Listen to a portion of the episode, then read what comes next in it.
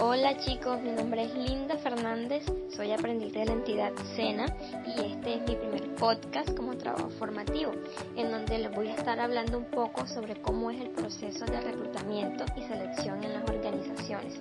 Así que yo espero que esta información sea de mucha ayuda, de mucho grado para todas esas personas que están interesadas en los temas de gestiones empresariales o para los estudiantes del mismo área.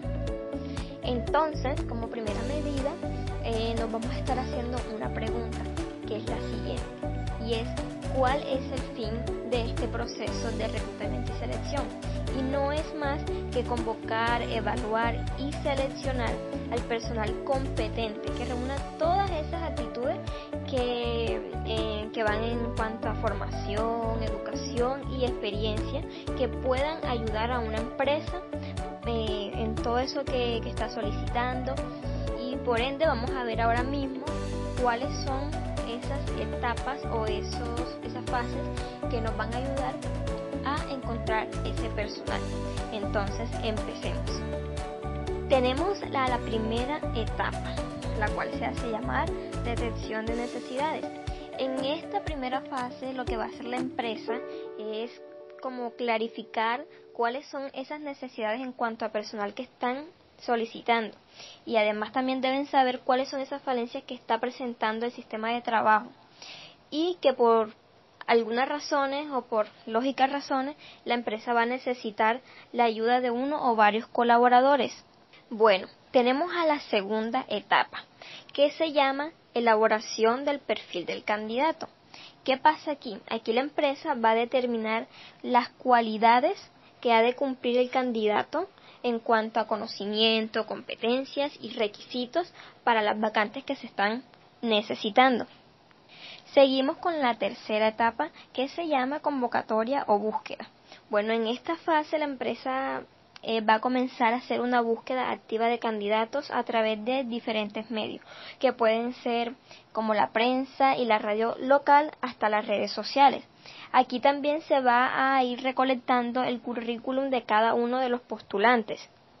Y seguimos con la cuarta etapa, que es la preselección cuando ya se han recibido todos esos currículums que de los postulantes, bueno, se va a agilizar una primera selección. ¿Qué se va a tener en cuenta aquí? Se va a tener en cuenta la experiencia, la formación de los candidatos y estas mismas se van a tener que ajustar a lo que se está ofreciendo, el puesto que se está ofreciendo. Ahora seguimos con la selección, que ya aquí sí se van a elegir a esos eh, candidatos que cumplen con todas esas con todas esas cualidades que está buscando la empresa y y aquí sí se les van a empezar a aplicar unas pruebas que pueden ser psicotécnicas, test de personalidad o pruebas profesionales.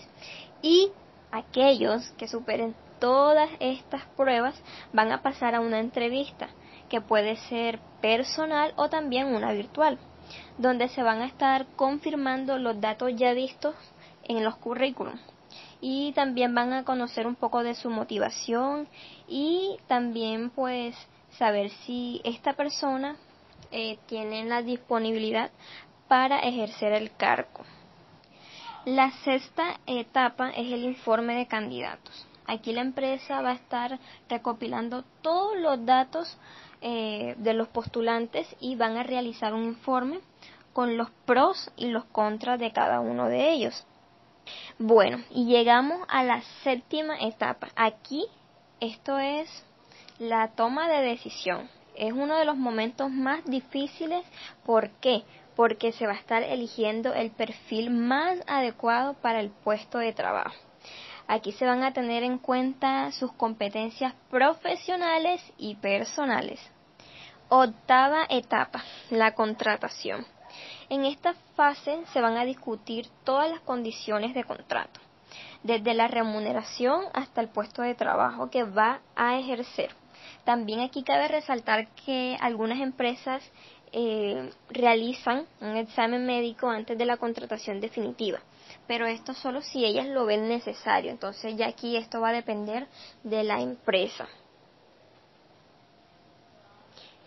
Y bueno, ya como novena etapa tenemos la incorporación. Aquí el jefe del área va a guiar a ese nuevo componente que entró a la empresa, eh, pues para que se familiarice un poco con el funcionamiento y las normas de la compañía.